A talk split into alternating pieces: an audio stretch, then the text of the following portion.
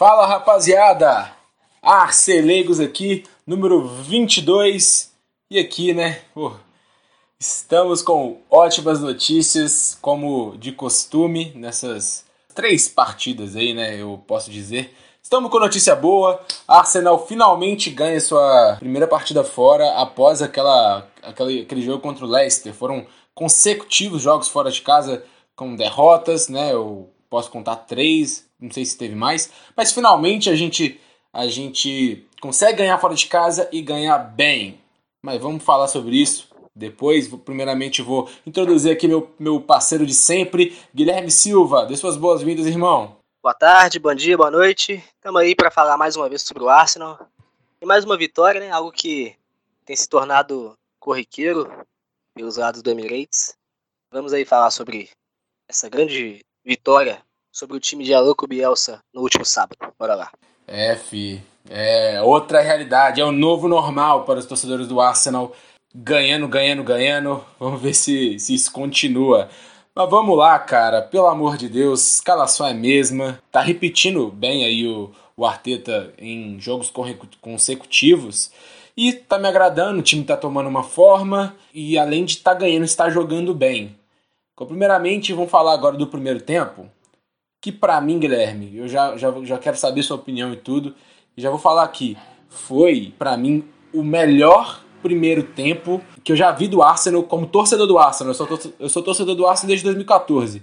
E para mim, esse foi o primeiro tempo mais dominante, essa é a palavra certa, dominante. Em posse de bola não foi tão, eu até fiquei meio, meio estranho, a posse de bola tava bem equilibrada no primeiro tempo. O jogo todo também foi bem equilibrado mas o verticalismo do Arsenal, as grandes chances criadas do Arsenal e também os gols, né, a gente foi pro vestiário com 3 a 0 para mim foi o melhor primeiro tempo que eu já vi como torcedor do Arsenal. Você concorda aí? Você tem a mesma opinião? Concordo. Concordo, assino embaixo em praticamente tudo. Foi um primeiro tempo, assim, avassalador, aliando volume de jogo a ocasiões. A gente olha aqui para os números, né? Eu não gosto muito de pegar os números brutos, mas nesse caso, os números brutos eles é, traduzem o que realmente aconteceu. São muito alarmantes, né? Os números eles evidenciam muito, muito que, o que rolou, né? Exatamente. Se a gente pegar só o recorte e editar falando que foi o, a estatística total da partida e enganar muita gente. Mas foi só do primeiro tempo. Algo, uma posse de bola até ali dividida, 51 a 49, mas aí a gente leva para as finalizações. 15 finalizações do Arsenal, sendo 11 no alvo. É um número muito alto, altíssimo, algo assim que equipes do nível de Manchester City, de Guardiola, de Chelsea no seu melhor momento, que consegue atingir é, um nível de atuação e de precisão nas finalizações. 3 a 0 no primeiro tempo, é, poderia ter sido mais, mas o que mais agrada, o que deixa o torcedor mais alegre é o fato do desempenho. O desempenho aí te dá esperança, o desempenho aí te dá indicadores de, do que pode acontecer é, no médio e longo prazo. E foi um primeiro tempo primoroso do Arsenal, liquidou praticamente ali a fatura, aproveitou muito bem ali é, as defasagens do time do, do Bielsa, principalmente ali a questão dos encaixes individuais na parte defensiva, que tem sido bem ruins, e desse jeito aí o time do Bielsa é um sério candidato ao rebaixamento, tem sido presa fácil para os times com maior qualidade técnica e principalmente times melhores tecnicamente, e novamente foi destroçado. Né? Não foi 7, igual o City, mas foi 3 a 0 que poderia ter sido mais. E foi um primeiro tempo assim, primoroso e de total domínio do time de Arteta. Exatamente, mano. Cara, eu fiquei bastante empolgado com esse desempenho do time, né? Obviamente é contra o Leeds, o Leeds bem desfalcado, mas ainda é um Leeds que tem o dedo do, do Marcelo Bielsa, tanto que no, no segundo tempo eles até tentaram buscar alguma coisa, né? Eles nos contra-ataques também eles tentam, mesmo sendo amassados em questão de chances claras, eles igualam um pouco ali no, na poste bola, então é um time bem treinado, uma coisa que evidenciou muito, eu acho que nesse jogo, que o time, mesmo tendo o placar desfavorável, é um time que, que é tranquilo, é um time que, que sabe sabe como chega, sabe como qual é o caminho do, do bom futebol. Mas, com certeza, o, a diferença entre as duas equipes e mais a diferença entre o que as duas equipes mostraram nesse jogo é absurdo, porque mesmo o Arsenal ser uma equipe melhor, se você me perguntasse se a gente ia pro vestiário com 11 finalizações no alvo e, e com 3 a 0 no placar, eu riria da sua cara, falando, né, amiga, é Arsenal fora de casa, você não entende. Mas isso aconteceu, né? Então, para você ver que deu uma mudada no time, mudou o time, igual eu falei. A escalação está sendo repetida, os jogadores estão conhecendo, estão conseguindo obter cruzamento melhor. Então vamos falar de gol a gol, vamos, vamos falar, dar o nome aos bois aí, porque tem muita gente pra gente elogiar hoje. É, cara, Gabriel Martinelli, absurdo. Cara, é um cara frio, uma coisa que nenhum dos nossos centravantes estão, estão conseguindo. E nem o Lacazette. Pra te falar a verdade, o Lacazette perdeu dois gols na cara. Dois passes muito, muito açucarados do Odegar, que já vou falando que o Odegar para mim é o man of the match, mesmo, mesmo o Martinelli metendo dois gols. O que, que o Odegar fez? Cara, é uma coisa que entra para a história da Premier League nesse jogo, com certeza. Mas o Gabriel Martinelli, ele mostrou tanto no primeiro gol, que foi uma bola sobrada, que ele chutou muito bem, muito forte, de chapa, indefensável para o goleiro. E também no segundo gol, né, que é uma bolaça do Chaka, Chaka que jogou muito bem também ele tá conseguindo. O Martinelli consegue infiltrar o espaço. Ele é um cara que, que, que tá com movimentação muito interessante, um pouco mais pro, é, pro lado esquerdo, mas está sendo utilizado muito por dentro.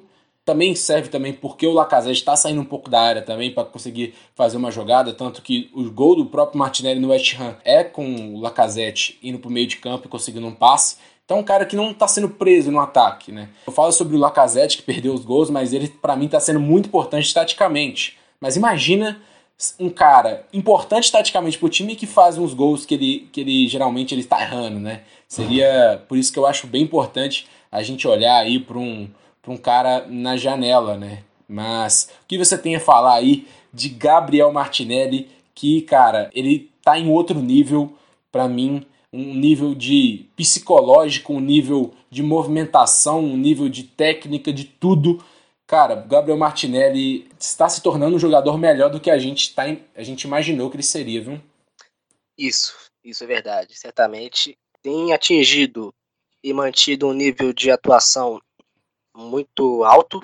E não é só pelos gols, é, é pela participação, é pela regularidade nas atuações, é por fazer bem, por exercer bem as funções que o treinador tem pedido a ele.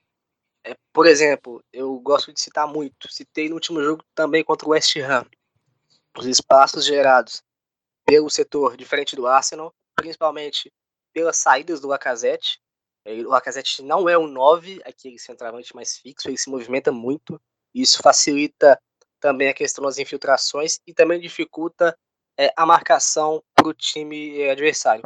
E o Martinelli é um jogador que tem aproveitado isso e casa muito bem com, com essa, essa característica. Você pode ver o gol contra o West Ham primeiro, de infiltração, é, o gol novamente no jogo de sábado agora, infiltração, conduzindo a bola. E é um jogador também que tem aproveitado as oportunidades, é, principalmente quando a bola tem sobrado.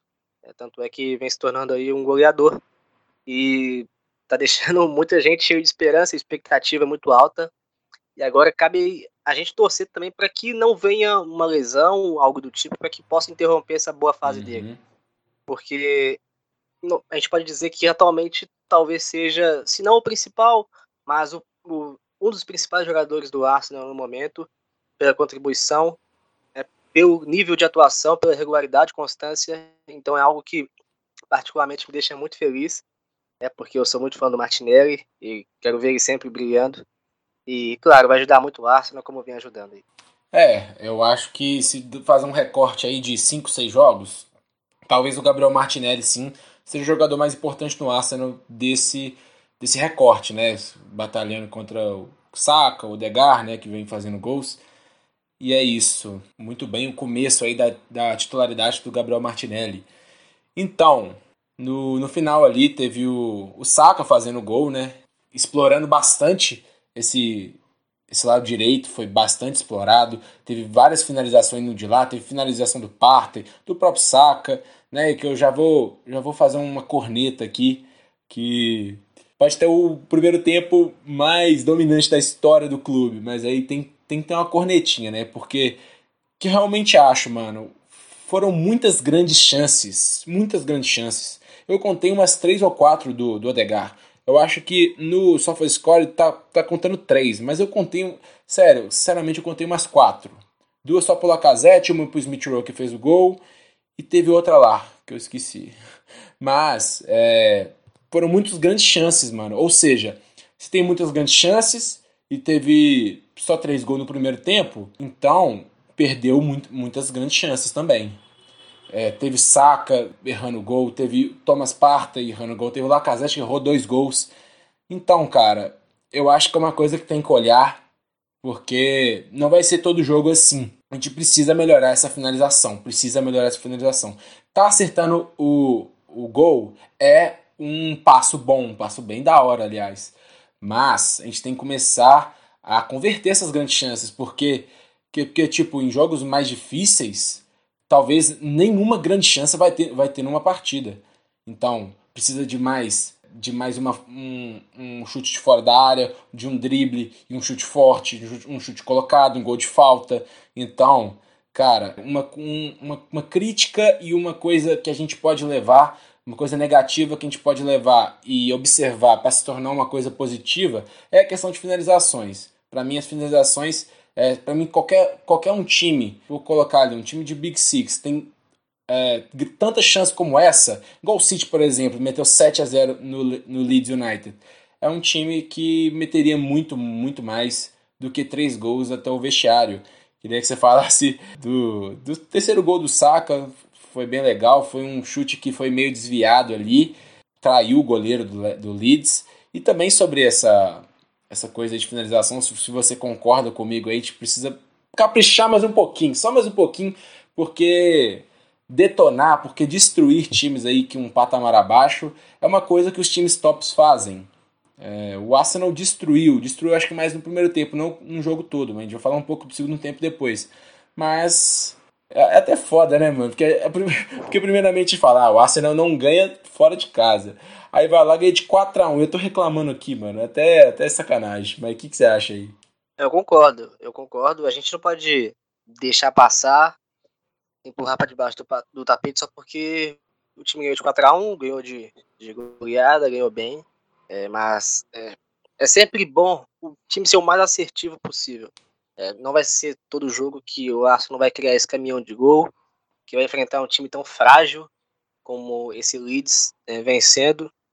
Então, o Arsenal tem que buscar ser o time mais assertivo possível, aproveitar o máximo de oportunidades que aparecer e liquidar seus jogos para que não possa ficar tão dependente do seu sistema defensivo, não ficar tão dependente do, do Ransdale, porque a gente já conhece a Premier League, sabe como é que funciona, um campeonato muito eletrizante. É, em, um, em um minuto você está ganhando de 2 a 0, nos dois minutos subsequentes você tomar um empate ou até a virada. Então é uma coisa de doido. Tem que ser um time equilibrado e um time letal quando é, é, as chances. É, sobre o, o, o do Saka, é legal também a gente ver que, se eu não me engano, os três primeiros gols foram de bolas que o Arsenal recuperou e conseguiu verticalizar, conseguiu acelerar o lance. O uhum. terceiro não, porque o terceiro foi ali é, praticamente dentro da área e o chute do Saka depois desviou e matou ali o, o Meslier. Mas os dois primeiros são de, de bolas também que o Arsenal conseguiu recuperar e conseguiu acelerar, aproveitando ali os espaços que o Leeds é, concedeu. Nesse aspecto, o Arsenal foi bem. A gente teve boa participação do Chaka nesse aspecto. Ele, quando tem espaço, é, é um muito bom lançador. É, o Arsenal conseguiu aproveitar muito bem essa oportunidade, os espaços que, que o time do Leeds acabou deixando. E o Arsenal também com seus jogadores de infiltração, com boa participação também do Odegaard, é, a gente não pode esquecer dele é, em mais um jogo, conseguiu aproveitar essas oportunidades. É, eu já havia dito em alguns episódios atrás que eu não gosto do Arsenal quando tem uma posse tão alta. Acho um time muito lateral, um time arame liso. Eu não gosto muito de falar esses termos, mas é legal para ilustrar. Hum, faz muito sentido. É, e é um time quando fica ali com uma posse dividida ou com uma posse de 55, 45, é, me agrada mais. É um time mais vertical. É um time que consegue criar mais chances, até porque, no meu modo de entender, é, é uma equipe com características de mais aceleração e verticalidade. E quando o jogo é, propõe esse tipo de cenário para o Arsenal, ele costuma ir bem, como foi nesse último jogo é, contra o Leeds. Isso aí. Então a gente sai para o vestiário com, para mim, né, já falou aqui eu e Guilherme, um dos melhores primeiros tempos aí que eu já vi do Arsenal jogando e volta do pro segundo tempo e vejo um certo domínio do, do Leeds em posse de bola. Eu falo em posse de bola porque tem um domínio do Leeds, mas eles não criaram nada. Vou te falar, eles não criaram nada, é, ainda mais com, quando o Tomiasso ainda estava em campo, né, com uma coisa para a gente olhar. Tomiasso machucou com 63 minutos e entrou o Cedric e a gente viu o mais puro possível o, o que não é ter o Tomiasso em campo e ter o Cedric, né? Eu acho que não é tão não ter o Tomiasso, eu acho que mais a diferença, uma diferença muito enorme entre um gap muito grande entre o Tomiasso e o Cedric, né? Obviamente, com o Tomiasso machucado, o reserva vai ser pior que ele, obviamente, mas eu acho que é um, um espaço muito grande entre os dois jogadores. Uma coisa de lesão que acontece no futebol, infelizmente. Vamos ver aí como que vai ser, né? se é uma lesão um pouco mais séria ou não, mas o fato que ele teve que sair. E 10 minutos depois, eu acho que até um lance feito ali na, na área, ali, a nossa direita e esquerda deles, fez que o, que o Ben White faça um pênalti meio escandaloso. De tipo, antes disso, eles não conseguiam, não estavam conseguindo criar. Eles, na verdade, eles não criaram nada. Eles não fizeram um lance, um lance mais perigoso. Esse para mim foi o, o, lance mais perigoso que eles já tiveram, que eles, eles poderiam conseguir alguma uma finalização de fora para dentro mas o Ben White ele dá um carrinho meio escandaloso, meio estranho, né? Uma coisa que a gente tem que olhar também, porque é um cara bem calmo, mas às vezes ele dá umas dessa, não não não é tão bom fazer isso dentro da grande área. E o que você acha aí do, do segundo tempo como um todo aí e o gol do, do Rafinha de pênalti? É um, um segundo tempo muito diferente do primeiro. A gente seria até injusto pegar o segundo tempo e querer comparar com o primeiro, porque foi assim algo completamente fora da curva. É, ali o Leeds que tentou se impor, tentou criar ocasiões, ter volume de jogo, é, também estava no seu papel, é, afinal estava perdendo por 3 a 0 e tinha que tentar algo, estava jogando em casa. Em decorrência disso, conseguiu achar um gol num pênalti bem burro, bem burro do, do Ben White, lance completamente desnecessário, um jogador que havia cortado para linha de fundo, tinha perdido muito ângulo e ele ainda conseguiu fazer um pênalti todo estabanado no lance. É, lembrou ali alguns momentos de Davi Luiz. Ô, oh, mano, cirúrgica essa comparação, é cirúrgica. Eu lembrei disso na hora, cara, impressionante. Às vezes tá fazendo um jogo muito bom, um jogo muito consistente, aí em um lance qualquer ele aparecia de maneira negativa e acabava influenciando ali o desempenho dele é, final do jogo. Assim, algo completamente desnecessário. Felizmente não fez falta. Depois aí o Arsenal conseguiu é, ainda ampliar. Mas fica aí o alerta. É, a gente não pode relaxar. O jogo só termina quando o juiz acaba. E é, é bom também, às vezes, acontecer isso. Infelizmente não, não interferiu no resultado final. Uhum. É, mas fica aí o alerta para que o time esteja 100% ligado até o fim do jogo porque, como eu disse, a Premier League é um campeonato completamente atípico. Então, quanto mais você enfiar a faca e rodar, isso não é literalmente, melhor. Então, aí fica aí o aprendizado é, para esse jovem time do Arsenal. Eu tenho duas coisas, uma boa e uma ruim. Primeiro eu vou começar com a ruim, que é, mesmo mesmo o Leeds estando em casa, né, a gente sabe que eles, eles estavam bastante desfalcados, eu esperava um Arsenal não parecido no meio de tantas grandes chances assim, mas um Arsenal parecido no modo de dominar o jogo, de ter a posse de bola, de ser vertical, né? Mas eu esperava isso, e isso não aconteceu. Acho que falta, falta um pouco disso, falta do querer mais. Uma crítica que eu fiz, né, até no, no jogo que a gente perdeu ali, que a gente estava ganhando de 1 a 0 do Everton, e a gente foi retroativo, não quis jogar futebol. Não foi tão, não foi tão alarmante desse nível.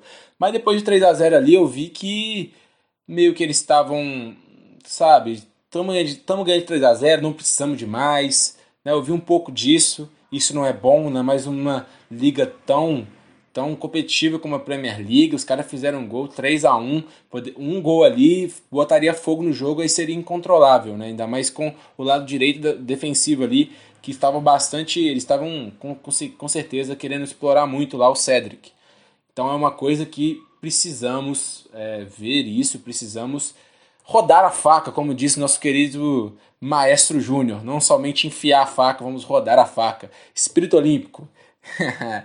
Mas uma coisa boa é que, pelo terceiro jogo consecutivo, o Arsenal consegue passar a régua. Né? Um jogo contra o Southampton, 2 a 0 2 a 0 ali, poder, um gol do Southampton poderia colocar fogo no jogo. Foi lá o Gabriel Magalhães feito de cabeça, 3 a 0 Arsenal West Ham, o West Ham estava ameaçando um empate. Foi lá o Smith Rowe consegue fazer gol de contra-ataque. E agora é a mesma coisa, né? O Leicester já tinha feito um gol, poderia fazer um gol para botar o incêndio no jogo, seria algo muito. Pô, eu tava muito com medo disso acontecer, porque o jogo tava na nossa mão ali, mas com passe absurdo do Odegar. Eu vou, pô, parece um passe tranquilo, parece um passe fácil, mano. Mas não é um passe fácil, foi um passe de bico, onde um cara tava fazendo. tava é, iniciando uma pressão nele e um cara, e um cara tava estava acompanhando o Smith Rowe. Esse passe deveria ser tanto na medida para o Smith Rowe, tanto tirando do, do, do marcador que estava no próprio Odegar ali, vindo de, de, na frente do Odegar, né, tentando tampar um campo de visão, um campo de passe ali, mas o Odegar consegue a bola, cara, e foi na medida para ele meter o chute de pé de pé, foi absurdo o passe, e o Smith Rowe é, mesmo não sendo titular, segunda vez seguida que ele entra e faz um gol para passar régua, um gol de contra-ataque. E isso coloca mais dúvidas na cabeça aí do nosso querido treinador.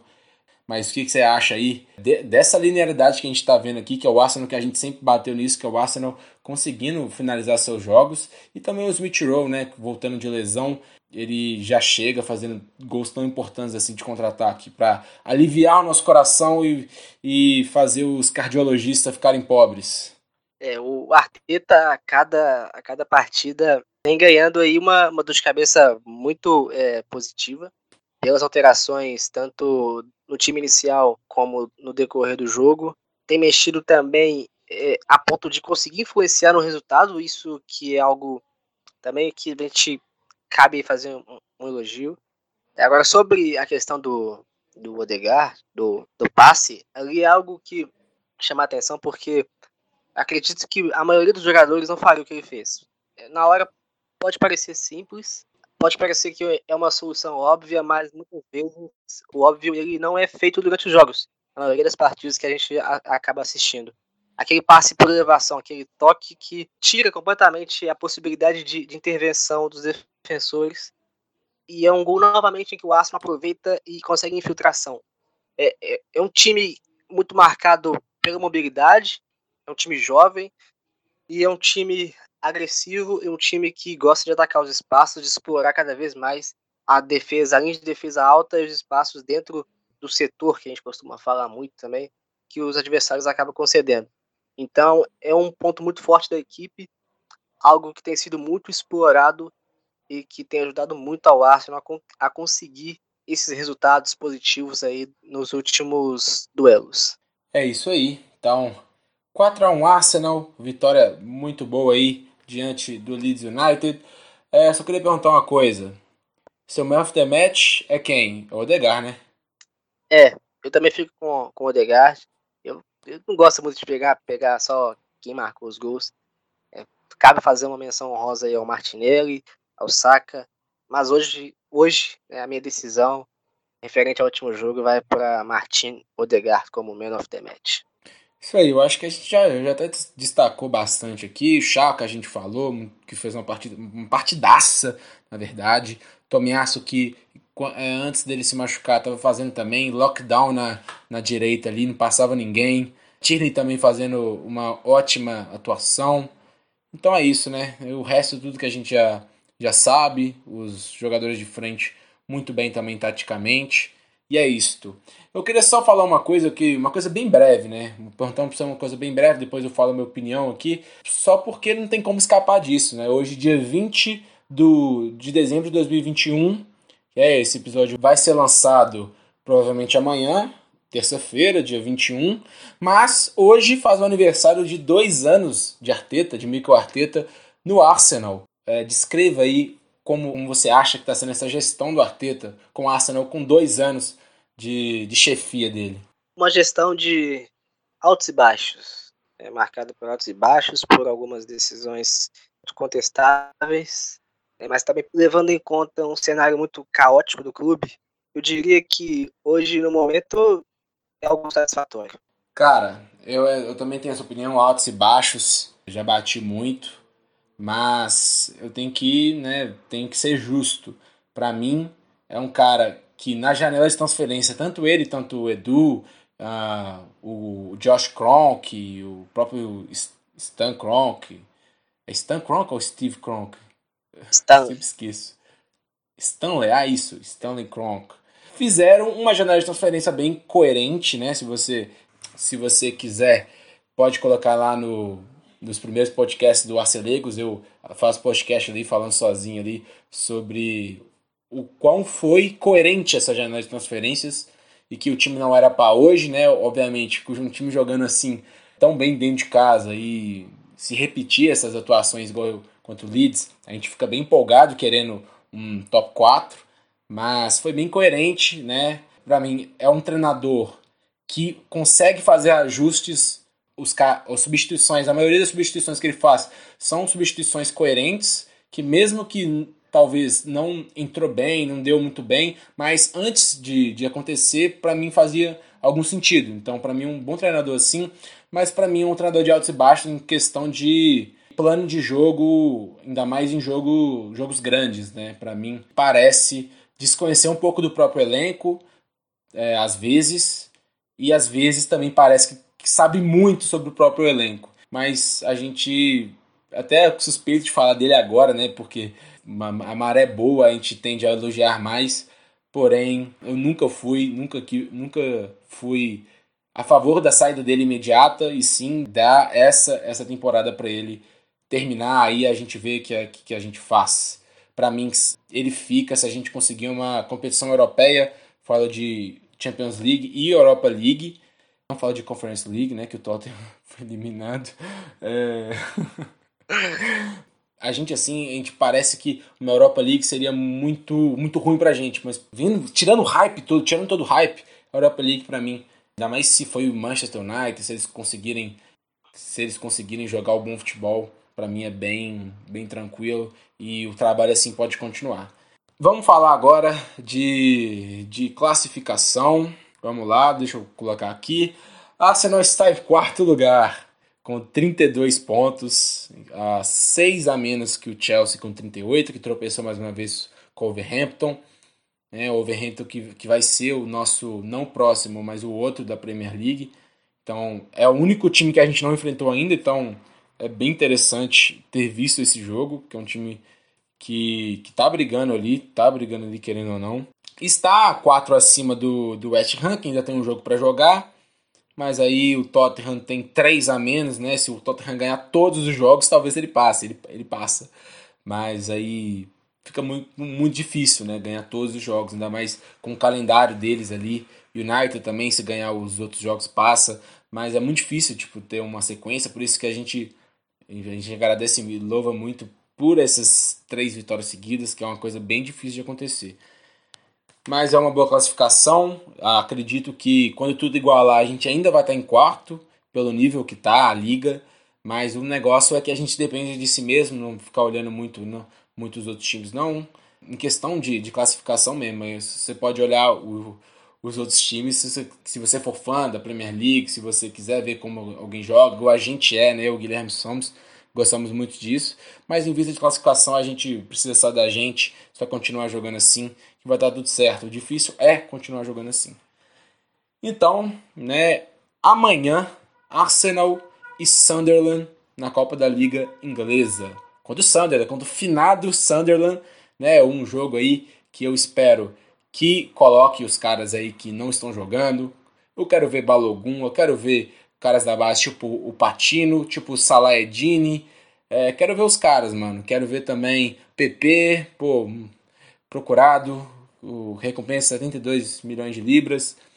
Quero ver outros caras também jogando, os reservas para ver quem que, quem que vai estar tá lá na, no banco sentado para quando precisar é, que entre. Então, interessante de, de olhar esse jogo. Mas, né, é, a gente não deve fazer um episódio após esse jogo, a gente vai botar só apenas no jogo contra o Norwich fora de casa. O, o finado o finado Norwich também, né? Porque tá fazendo uma, uma péssima campanha, é o Lanterna, Lanterna da Premier League. Deixa eu ver, e é o pior também o, o pior anfitrião, anfitrião da Premier League. E, e jogando como a gente está jogando esses últimos três jogos, é um pouco legal. Legal, vou, vou colocar essa frase. Legal é, a gente enfrentar eles nessa situação. Me fala aí um pouco aí o que, que você espera, tanto do jogo no meio de semana, né? E o jogo também contra o Norwich, que, que tá mal, viu, pai? Tá mal, tá bem mal. É, sobre esse jogo de terça-feira contra o Sunderland, é, a base para a gente é, dizer alguma coisa sobre os Black Cats é muito é muito baixa, né? A gente não tem como chegar e dizer que o Sander joga assim, joga assado, que tal jogador uhum. destaque.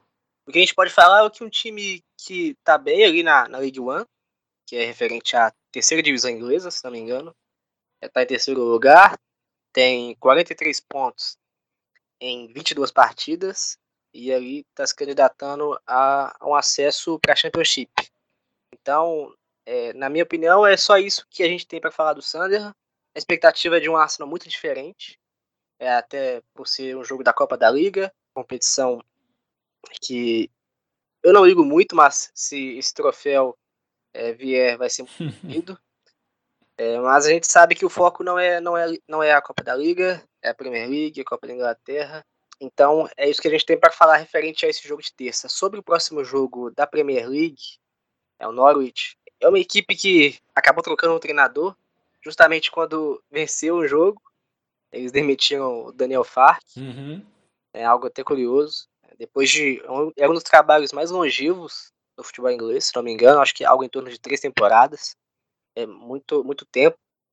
E algum trabalho que resistiu também a rebaixamentos. Agora, sob nova direção, é um time que fatalmente vai ser rebaixado. Muito difícil uma reação. Mas um jogo acessível para o Arsenal. É, a gente a gente não tem aquela firmeza ainda para dizer que a gente vai ganhar, vai ganhar bem. Mas hoje a credencial ela é muito maior do que em algumas partidas atrás. É, se o Arsenal conseguir é, manter um nível de, nível de atuação ser mais constante por mais tempo durante, durante os jogos e ser assertivo, é, com certeza vai conseguir esses três pontos e vai ficar cada vez mais lá próximo é, ali dos três, né? Porque o Chelsea está vacilando, uhum. caso de mais um tropeço, o Arsenal ali diminui um pouco essa é, que o Chelsea acabou construindo no decorrer do campeonato. É, então o Arsenal tem pela frente mais um jogo acessível. É, não estou falando que a vitória é certa, nada disso. Mas é um jogo acessível. E o Arsenal tem tudo é, para conseguir mais três pontos. Isso aí. É, o Chelsea está sofrendo bastante com, com o Covid, com desfalques, né? É, atualizando também que já falaram que fizeram reunião e que não vai suspender jogos por causa de Covid nesse fim de ano. Porque muita gente vai reclamar aí. Uma coisa que até o Arteta está falando bastante nas entrevistas. O Arsenal ainda não sofreu bastante com isso. A gente teve o Lokonga e o Pablo Mari, que, que testaram positivo para Covid, que foi anunciado antes desse jogo. Mas, né, são nenhum jogador titular, então a gente não sentiu muita falta. Mas nomes como o, o Chelsea mesmo, o Timo Werner, o Lukaku, foram muitos jogadores ali. O Chelsea, no ataque, sofreu muito, teve que colocar Pulisic centroavante ali e não fez nenhum gol no Overhampton. Então, uma coisa que já, já, já deixa na, na, na sua cabecinha que pode ser algo que, que prejudique a gente no futuro. E que eles decidiram assim e a gente nos resta a aceitar. Então é isso, pessoal. Isso foi tudo. 40 minutos de puro, puro suco de Arsenal Futebol Clube. Então é isso. Se despeça aí, Guilherme. É, mais uma vez, encerrado um, um podcast, mais um episódio com um sorrisão de orelha a orelha. Mais uma grande vitória do Arsenal. A gente já fica aí já na expectativa desse jogo de terça. Né? É, é o jogo menos importante é, da próxima sequência, mas a gente espera também que o Arsenal jogue para vencer e consiga essa classificação. E posteriormente ter o Norwich, aí sim um jogo que realmente importa a gente. É, a gente espera mais uma vez um Arsenal forte, um Arsenal competitivo e que consiga mais um resultado positivo para se consolidar de vez ali é, no pelotão de cima. É isso aí. Com certeza. Esperamos o Arsenal colocando mais uma vitória aí consecutiva fora de casa, igual fez dentro de casa. Então é isso, rapaziada. Tamo junto. Valeu por ter escutado até aqui. Falou!